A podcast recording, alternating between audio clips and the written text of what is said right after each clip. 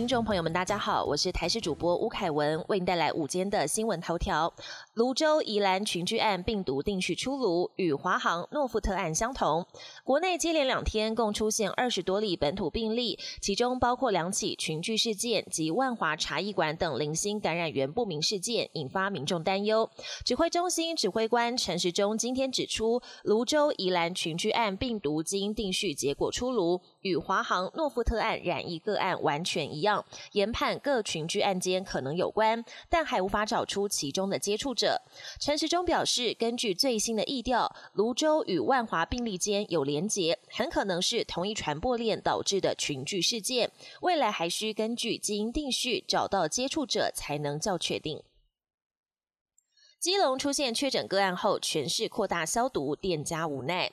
基隆出现确诊个案后，市府从十二号开始针对人潮聚集处进行消毒。基隆市政府民众进出也开始执行严格的消毒，还有十连制。另外，宜兰爆发游艺场群聚事件，其中一名个案一二三一是国小二年级学童，校方紧急宣布今明两天全校停课。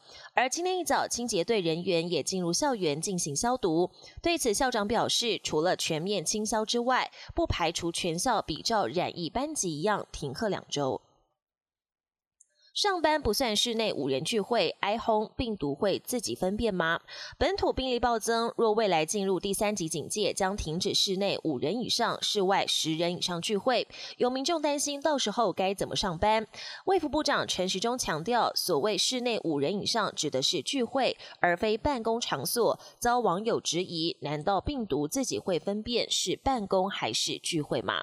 陈时中解释，在维持营运的前提之下，企业应该分。留上班，全面戴口罩，减少不必要的见面，尽量视讯，把任何可能的接触降到最低。国际焦点：疫情失控就责，专家小组表示，世卫各国失误连连。新冠疫情爆发一年多以来，已经在全球造成三百三十多万人死亡。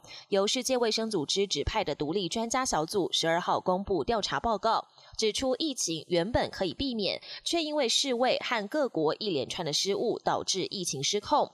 包含世卫太晚宣布疫情是国际公卫紧急事件。专家小组也建议赋予世卫组织更多权力。但秘书长任期应该只限一届，避免遭受政治压力。批疫苗外交无助抗议，谭德赛炮轰中俄。世界卫生组织秘书长谭德赛罕见批评中俄等国的疫苗外交。十号回应记者提问时说了重话，痛批疫苗外交不是共同抗疫的典范，而是争取资源以及地缘政治优势的操作。联合国新疆人权会议，中美代表隔空交火。美、英、德等西方大国以及多个国际人权组织十二号召开联合国新疆人权视讯会议，指控中国政府迫害新疆维吾尔族，并要求中国无条件开放联合国专家进入调查。但中国回击，相关指控出于政治动机，并且是基于谎言和不实资讯。中美代表在会议上隔空交火。美国国务院同一天发布全球宗教自由报告，指控中国把新疆变成一座露天监狱。拜登政府在新疆议题上延续了川普时期的抗中路线，也考验着美中关系未来的发展。本节新闻由台视新闻制作，感谢您的收听。更多内容请锁定台视各节新闻与台视新闻 YouTube 频道。